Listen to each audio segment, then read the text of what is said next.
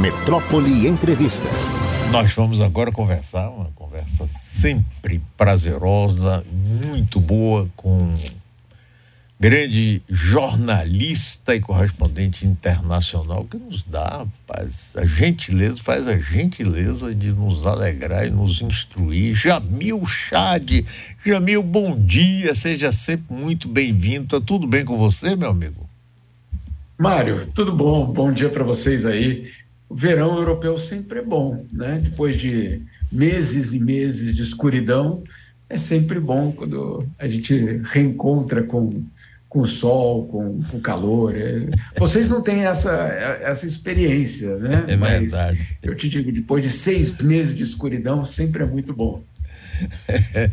Jamil, rapaz, o que é que aconteceu ultimamente na Rússia? Essa história do grupo Wagner, etc. Mas é engraçado, eu, eu ah, desculpe a minha ignorância, eu vim saber aí que vários países, inclusive os Estados Unidos, contratam mão de obra terceirizada para guerra. Rapaz, é. eu digo, olha, eu sou um velho burro porque eu não sabia disso. Como é que é isso, Jamil? Por favor, nos ajude. Mário, essa é uma, uma história muito impressionante, porque, claro, a gente está falando do grupo Wagner, da, da situação na Rússia, mas nada, nada disso é novo. O que aconteceu, por exemplo, no Afeganistão e no Iraque há 20 anos, 20 anos, Mário, não estamos falando do, do agora, no mês passado. Quando os americanos é, invadem, derrubam Saddam Hussein, quando tomam é, o poder no Afeganistão e tiram. E, e aqui ninguém está defendendo nem o Saddam Hussein nem o Talibã, hein? Vamos, vamos deixar muito claro aqui. Estamos contando a história só.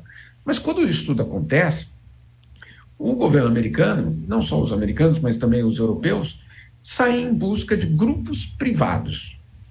Como assim grupos privados? É, grupos de mercenários que atuam, por exemplo, em fazendo segurança, fazendo é, operações literalmente militares em nome de um país. Então, o governo americano fez isso é, de uma forma muito consistente, até, entre aspas, transparente, dizendo: não, olha, contratamos esse grupo, contratamos aquele grupo, é, transferências milionárias de recursos para que esses mercenários façam parte, vamos dizer assim, da, da é, da ofensiva militar naquele país. Aí você perguntaria, mas calma aí, uma superpotência nuclear precisa de mercenário? Né? Para que, que serve? Bom, serve para uma coisa fundamental: para excluir, eventualmente, o poder público de qualquer tipo de abuso, de violação, é, de responsabilização por é, é, brutalidades. Por quê? Porque uma guerra, Mário, apesar de ser uma guerra, e essa palavra obviamente é muito complicada, ela tem regras. Um exército formal de um país não pode fazer o que quiser. Né? Obviamente a gente sabe que isso é, é violado, etc. Mas, se ficar provado que um exército X bombardeou um hospital, o general, eventualmente o presidente daquele país, podem ser denunciados e até presos por crimes de guerra. Agora, e quando um grupo mercenário faz isso? Quem é que vai preso? Ninguém. Né? Porque justamente ele não faz parte, ele não assinou nenhum tratado internacional. Então, os grupos mercenários são super bem-vindos por aqueles governos que querem que alguém faça o trabalho sujo em nome deles, sem jamais é, sujar a mão. Então, os americanos fizeram isso e agora os russos fazem isso.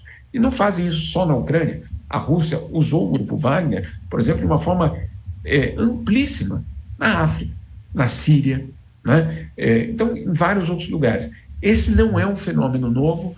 A grande diferença, no caso russo, é que esse grupo de mercenários chega, bate na mesa e diz: ou vocês aí no Kremlin é, renegociam o nosso pacto, ou a gente derruba vocês. E aí, essa é a grande novidade. Agora, também a gente não devia ficar muito surpreso por isso, não, né, Mário? Porque é o seguinte: quando você acusa alguém, teu adversário ou qualquer pessoa que você não gosta, ah, esse é um mercenário. Aí você fala, calma aí, existem os mercenários. Você não pode acusar o grupo Wagner de ser mercenário. Eles são. Não é uma acusação, é uma definição. Quem paga mais, leva. É, mas agora, o, o, o Jamil, Sim, mas aí a gente viu na prática com o perigo de uma contratação desse tipo, né? O grupo Wagner aí chega e diz, olha, vamos renegociar ou então e chegou a ameaçar isso abala realmente até internacionalmente o poderio no caso do Putin. Agora, esse controle depois desses mercenários, por exemplo, vamos admitir que esse grupo trabalhando na Síria conseguem uhum. tudo que querem lá, aí chega e diz, bom, mas agora é pouco. Nós queremos indicar o próximo presidente da Síria. Quer dizer, há toda essa, essa confusão, essa coisa aí, e, e pronto, é assim mesmo? É, esse é o grande perigo, porque você aí, é, obviamente, o poder central, no caso Putin ou qualquer outro, sempre tenta limitar, tenta, tenta colocar ou limites para esse poder, né, ou é, benefícios outros. Quais são os benefícios outros? Dinheiro. Vamos, vamos ser muito claros aqui. Vocês não querem governar um país, né? Vocês querem ficar ricos. Muito bem, então vamos lá. No caso do grupo Wagner, por exemplo, é, parece uma piada, mas é isso que eles têm. Entre os vários negócios que ele tem com o governo russo, eles são os principais fornecedores de cantinas escolares das escolas públicas da Rússia. Você imagina quanto custa, qual é o orçamento é, das cantinas das escolas russas? Milhões. E aí não tem concorrência nenhuma, aquele grupo vai lá e ganha a, a licitação para aquele serviço. Claro, provavelmente superfaturado, provavelmente é por ali que pagamentos é, é, ilícitos passam. Então, você tem uma tentativa do poder central de acomodar, de atender aquele grupo, mas colocar algum tipo de limite. Agora, o problema é exatamente esse, Mário. O que acontece quando esse limite ele não é respeitado por aqueles que não têm lealdade a absolutamente nada? Não é lealdade à bandeira, ao hino, à nacionalidade, ao poder estabelecido, à democracia, nada, absolutamente nada. Eles só têm a lealdade a eles mesmos. Né? Se um dia eles determinarem, agora sou eu que determino o presidente da Síria, esse é o grande risco. É, o, que, o que começa a acontecer agora? Começa a, a, haver uma, uma constatação de que isso não é uma ameaça só para outros países, é uma ameaça para o seu próprio país. Mas vamos entender o que aconteceu na Rússia nos últimos 30 anos. Tem o colapso da União Soviética, e com o colapso da União Soviética, você tem 10 anos de caos. Né? 10 anos é, no qual a, a implementação do capitalismo foi é, absolutamente caótica, pessoas é, em depressão, a, a, o nível de alcoolismo explodiu, é, uma geração inteira ficou perdida, porque, claro, vivia num modelo que desapareceu e que do dia para a noite é, teve de aprender a ser é, capitalista, no sentido é, de lutar por uma, uma situação que simplesmente não existia antes. Então, você teve. Ah, e, desculpa, e a, e a estrutura do Estado desmontada. Então, você teve 10 anos é, de um caos generalizado. O que faz o Putin? Ele promete a estabilidade. Essa é a grande promessa do Putin. Ele prometer para a sociedade russa a estabilidade. Só que essa estabilidade que ele promete não é por meio do Estado de Direito. O que ele faz? Ele reúne todas essas forças regionais, todas essas milícias, todos esses. Eh, perdão, os oliga... oligarcas que foram criados naquele momento e estabelece um pacto. Um pacto justamente de que ninguém cruza a fronteira, de que essa estrutura vai beneficiá-los, ele vai ficar no poder, mas o resto, é, cada um vai cuidar, vamos dizer assim, do seu setor e vai ganhar muito dinheiro com isso. Esse é o pacto que o Putin faz. E esse pacto funcionou durante 20 anos, até que começou uma guerra da Ucrânia. E aí o que fizeram os americanos e europeus? Foram lá colocar sanções nas pessoas que apoiaram o Putin, não só quem está na guerra, justamente para que esse pacto comece a desmanchar. E esse pacto, com essa situação do grupo Wagner, parece que começa a ser questionado. A gente não sabe exatamente o que aconteceu para isso não ter ido adiante. O que é que foi negociado? Não sei. E, sinceramente, é muito difícil que a gente saiba nos próximos meses, nos próximos anos, como foi essa negociação. Mas o fato é que você tem essa estrutura abalada. Mas vou te dar um dado ainda mais, mais preocupante, Mário. Além do grupo Wagner, existem outras 300 milícias na Rússia. 300 milícias armadas na Rússia que fazem parte desse pacto. Aí a pergunta é: se o grupo Wagner conseguiu renegociar, conseguiu vantagens, etc., quem disse que nos próximos meses a gente não vai ver mais alguém dizendo: opa, E se a gente também negociar, renegociar esse, esse, esse nosso papel aqui na região, região X, lá na Sibéria, é, no Cáucaso, em tantos outros lugares da Rússia. Então, é, é, é, uma situação muito complicada. Lembrando que essa grande preocupação, lembrando que ninguém pode querer um colapso da Rússia. Não só porque é de uma injustiça profunda para a população local, que não tem nenhuma relação nem com a guerra, nem com é, qualquer tipo de disputa política, mas não é só por isso. É porque a Rússia é uma potência nuclear, com milhares de ogivas nucleares. E aí a pergunta que fica: num colapso de um Estado desse, quem garante que uma ogiva dessa não seja trocada em nome de segurança ou em algum tipo de outro pacto, outro acordo? Então, é muito preocupante também por isso. Como é que fica o controle, o monopólio sobre essas ogivas nucleares? É, nós estamos conversando com o jornalista fantástico Jamil Chad. Jamil, depois do fim da segunda, é, com o fim da Segunda Guerra Mundial, os Estados Unidos é, passaram a ser se auto-intitular polícia do mundo para conter o comunismo, buscar seus interesses em áreas de petróleo e outros.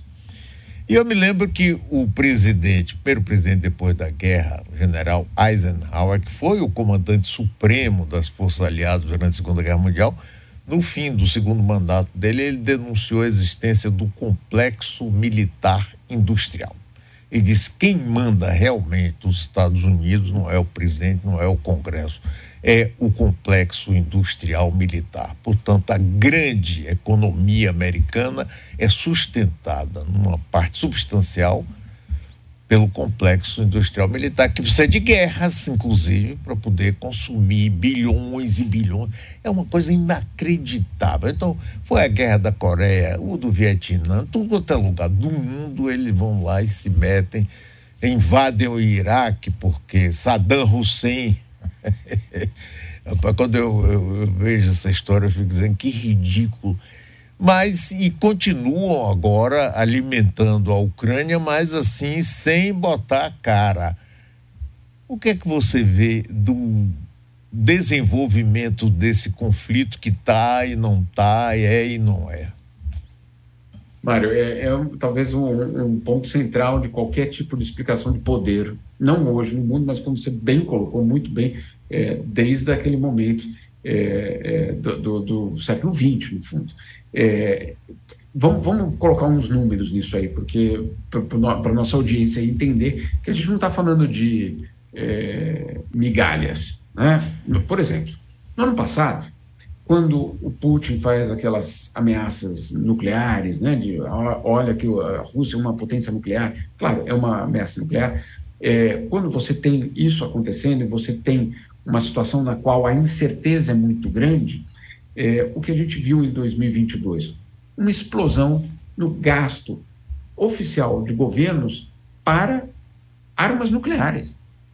Para armas nucleares. Agora, o governo não produz arma nuclear. Né? Não é que tem um, um, ministério ali que, no, que tem um galpão e aquele galpão funciona com produção de, de urânio enriquecido. Não é exatamente assim. Tem uma tecnologia que precisa ser comprada de alguém. Tem, tem toda a, o serviço, inclusive é, por uma questão de, de segurança, que também precisa con ser contratada de alguém ou seja, das empresas desse, desse complexo industrial é, bélico que você citou. Em 2022, o mundo gastou, na verdade não o mundo, né? As potências nucleares gastaram mais de 80 bilhões de dólares em armas nucleares. Não é, não é na história que foi, foram gastos 80 bilhões. Em 2022, 80 bilhões de dólares. O que, que daria para fazer com 80 bilhões de dólares? Por exemplo, vacinar é, é, 2 bilhões de seres humanos no mundo. 2 bilhões. Tá? Daria para dar água encanada para basicamente 1 bilhão e 500 milhões de seres humanos e acabar com o problema do saneamento no mundo em um ano. Um ano de gastos. Eu não estou falando militares gerais, estou falando de gastos com armas nucleares. Tá? Então, para a gente colocar numa per perspectiva, 2022 também foi um ano recorde de gastos militares no planeta. É, geral. Quanto foram gastos? 2 trilhões de dólares. O que, que quer dizer ser gasto? É que justamente transferência ou contratação dessas empresas para que elas prestem todo tipo de serviço. E aí é desde o uniforme ao soldado a o, o, o equipamento de telecomunicação, é, satélite, tudo. 2 trilhões de dólares foram gastos. O que, que dá para fazer com 2 trilhões de dólares? Por exemplo, por exemplo, praticamente erradicar a pobreza. Então, é, só com esses números, eu estou, na verdade, confirmando o que você está dizendo, essa é a indústria que manda. Né? Porque quando a gente fala, não, mas, puxa, erradicar a pobreza, mas não, isso é impossível. Não, não é. Só não existe a vontade política, só não existe a indústria da erradicação da pobreza, porque aí seria espetacular, né, Mário? Se tivesse essa indústria, que provavelmente esse dinheiro teria ido para essa indústria e não para a indústria da morte, que é a indústria bélica. Então, é nesse contexto que a gente está vivendo. É, é, nesse mundo que a gente está vivendo. Não estou falando de teoria de conspiração, estou falando dos dados de 2022, dados públicos. Inclusive, dados públicos, esses 2 trilhões. O número deve ser até maior. Né? Mas, publicamente, se você reunir todos os orçamentos militares do mundo, a gente chega a esse número. Como é que a gente explica isso?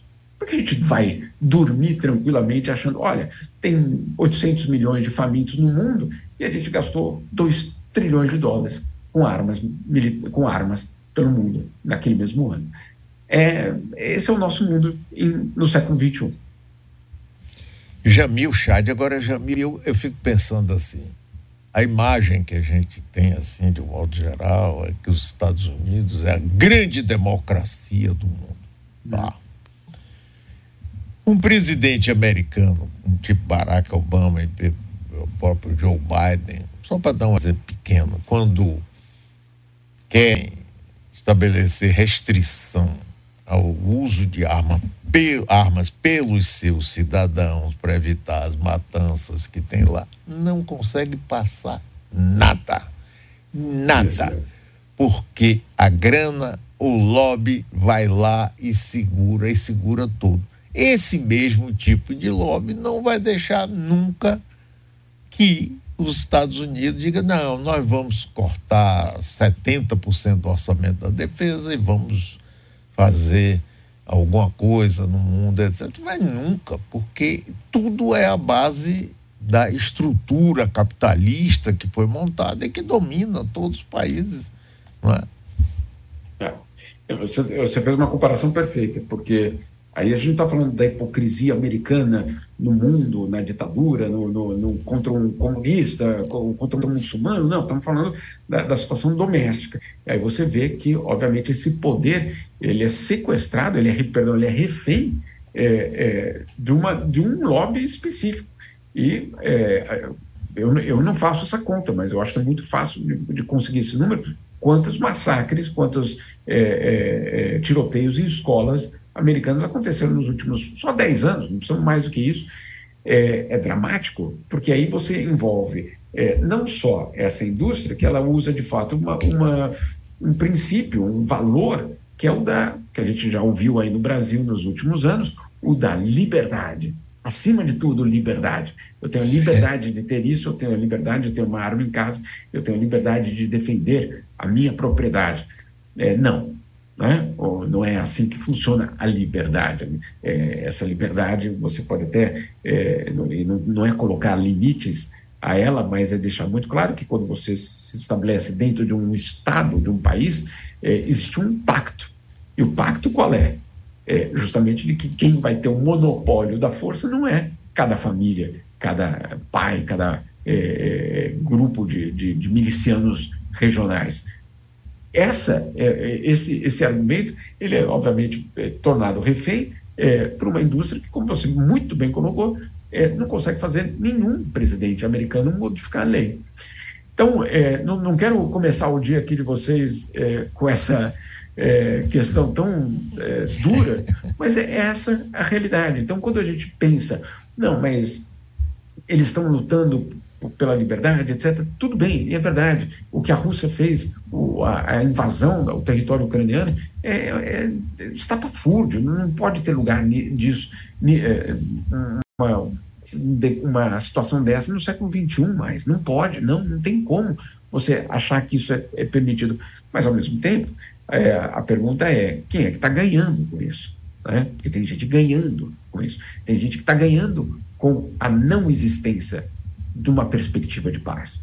Tem gente que está ganhando. Então, é, é, muito importante colocar nesse, nesse contexto, antes que a gente fique com aquele debate simplista. Ah, eu sou pela Ucrânia, eu sou pró-Putin, eu sou isso, eu sou aquilo. Não. É, lá dentro, lá na, na, na elaboração da, da, vamos assim, de estratégias de paz, etc. Infelizmente, infelizmente, o, o, a equação ela não fecha só com quem tem razão, é também quem ganha. É, é, porque se a gente também parar para pensar e as pessoas têm uma certa dificuldade, alguns grupos, é o seguinte: terminada a Segunda Guerra Mundial, termin... caiu a União Soviética, caiu, portanto, o Pacto de Varsóvia, né, que era o grupo comandado pela União Soviética e que dominava os seus satélites, os países, Hungria, Polônia, etc. Meu pai, por exemplo, era húngaro, e mil, mas já estava no Brasil desde 1935. Em 1956, os húngaros se rebelaram contra o comunismo local, que era a boneca lá da, da, da, da União Soviética. O Pacto de Varsóvia chegou lá. A República Tcheca também, na época Tchecoslováquia, né, a Primavera de Praga, vem os... Sim, aí tinha um sentido, segundo aquele balanço do poder, não é? De ter do outro lado a Organização Tratado Atlântico Norte, OTAN, que continuou depois da guerra, depois do, do, do, do, da queda da União Soviética e cada vez avançando mais próximo do bloco da, da Rússia, que também é uma ameaça de saber como o Kennedy se lembra em 62 foi lá e incrementou a Baía dos Porcos em Cuba e, e fez aquele bloqueio com o Khrushchev para evitar a instalação de mísseis em Cuba, porque estava pertinho dos Estados Unidos, e agora eles vão lá e ficam na beira, na bica da Rússia. E aí você vai dizer, não, mas deixa. Como é que é isso aí? Já é complicado. É. Muito, muito complicado. Você tem toda razão. E, e por isso que eu, eu, insisto sempre que quando a gente fala na guerra é, atual, ela não é a guerra da Ucrânia, ela é a guerra na Ucrânia. Mas o que está em, em jogo é a fronteira entre a OTAN e a Rússia. Né? Onde está essa fronteira hoje? Esse é o debate é, que está por trás de, todo, de, de, toda essa guerra. Claro, é, imediatamente o Putin, de uma forma é, é dramática, foi usar é, argumentos nacionalistas, argumentos culturais, é, é, o eufemismo de falar que isso não é uma guerra, que isso é uma operação só, faz uma operação de, de vários anos, né, tudo bem. É, tudo é isso, é muito dramático, mas você precisa entender o contexto. O entender o contexto não é justificar o Putin. Né? Não é. Não adianta você dizer, não, mas olha, mas então por isso ele tinha direito a fazer. Não, não tinha direito a fazer isso. Ele está violando a Carta das Nações Unidas, ele está cometendo crimes é, atrozes. Então não há nenhuma dúvida disso. Agora, contar a história a partir de fevereiro de 2022 não adianta. Né? 24 de fevereiro de 2022. Não adianta gente começar a contar a história ali. Tem que começar a contar a história é, de uma maneira é, mais ampla para entender. Você não pode contar a história da Segunda Guerra Mundial em 1939 você tem que começar provavelmente lá em 1922, provavelmente no final da, segunda, da Primeira Guerra Mundial. Ou seja, tudo tem, obviamente, uma. E, infelizmente, né, Mário? Uma explicação um pouco mais complexa do que a gente gostaria. Então, é, é disso que eu acho que a gente precisa é, não ter medo. Não ter medo de, de contar, ou de falar, ou de procurar justamente um pouco mais dessa, desse contexto antes de a gente falar desses assuntos. É, você falava da Hungria é, do, do, do teu pai, em 56, uma das grandes frustrações dos húngaros foi o fato de que o Ocidente não foi o resgate deles. Isso. Né? Exatamente.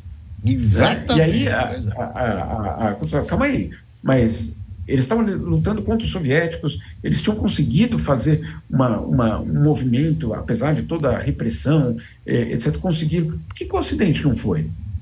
Porque se o Ocidente tivesse ido, é, obviamente, quebraria um pacto que era das áreas de influência. essas áreas de influência, obviamente, seria depois quebrada pelos soviéticos, eventualmente na América Latina. Então, não interessava. Aí você fala, mas e a, e a liberdade dos húngaros? É, então, política é dramática, né? Porque, é, é, infelizmente, meus amigos húngaros, vocês vão ter que esperar mais 40 anos até ganhar essa liberdade. Jamil, é, é uma última pergunta, estou explorando aqui. Me diga o seguinte: existe alguma correlação disso que a gente está falando com as milícias no Brasil, sobretudo no Rio de Janeiro, onde cada vez estão mais fortes e mais poderosas? Olha, eu diria que tem um, um fenômeno. Eu não, eu, não, eu, não, eu desconheço se existe qualquer tipo de relação entre essas milícias, mas existe um fenômeno que é o questionamento do poder do Estado. Né? É, esse é um fenômeno real, é, é, é, um, é, um, é, uma, é uma ameaça, porque a gente não, não sabe e não, ninguém tem como dizer o que seria quando é, um Estado é, desaba. Né? É, já viu algum, algumas circunstâncias disso, por exemplo, na Líbia. A Líbia, o Gaddafi de novo, ninguém aqui está defendendo o Gaddafi. Gaddafi é um ditador sanguinário é, que é, reprimia sua população, etc. Ninguém está defendendo. Agora, quando ele cai, ou quando ele é derrubado pelas forças é, inglesas e francesas, basicamente, o país entra em colapso, e o Estado entra em colapso, e o que domina são as milícias. É, e aí cada milícia se auto-intitula poder central, o que é um absurdo. O, o, a situação central de, dessa, dessa, dessa realidade é que você tem o poder estatal é, questionado. É, quando são vários problemas, mas acho que o principal deles é a insegurança máxima para o cidadão. É, que corte usa uma milícia? Né? Que tribunal usa uma milícia? Que lei usa aquela milícia? É, ouvi outro dia uma, uma história dramática de que quando um chefe da milícia ele é preso e é condenado a vários anos de prisão, a esposa ou a namorada daquele miliciano, ela tem o cabelo rapado para que nenhum outro homem chegue perto dela. É, essa é a lei, né? É, como é que fica? É, então, tudo isso, é, é, vamos assim, são as consequências, as camadas de quando o Estado de Direito desaparece. E isso é dramático, né? É isso mesmo. Jamil, meu amigo, muitíssimo obrigado, viu? É sempre um prazer enorme, uma alegria conversar com você. Muito obrigado. Prazer. Um eu quero abraço. escutar como é que os húngaros chegaram a Salvador. Meu pai veio em 35. Agora é engraçado. Quando meu pai foi, conseguiu voltar, se naturalizou brasileiro, foi com minha mãe, que era brasileira, para a Hungria ver o pai dele em 1956, antes da revolta. Olha, foi uma dificuldade enorme de entrar, na hora da saída ficaram com medo. Agora, quando houve a revolta, as fronteiras abriram. Então, as duas irmãs de meu pai, com marido e filhos, saíram e vieram para a Bahia. Meu pai trouxe para aqui, rapaz. Essa é uma história legal. Depois a gente conversa sobre isso. Grande abraço, Jamil. Muito obrigado. Grande abraço, meu cara. Bom dia para vocês todos.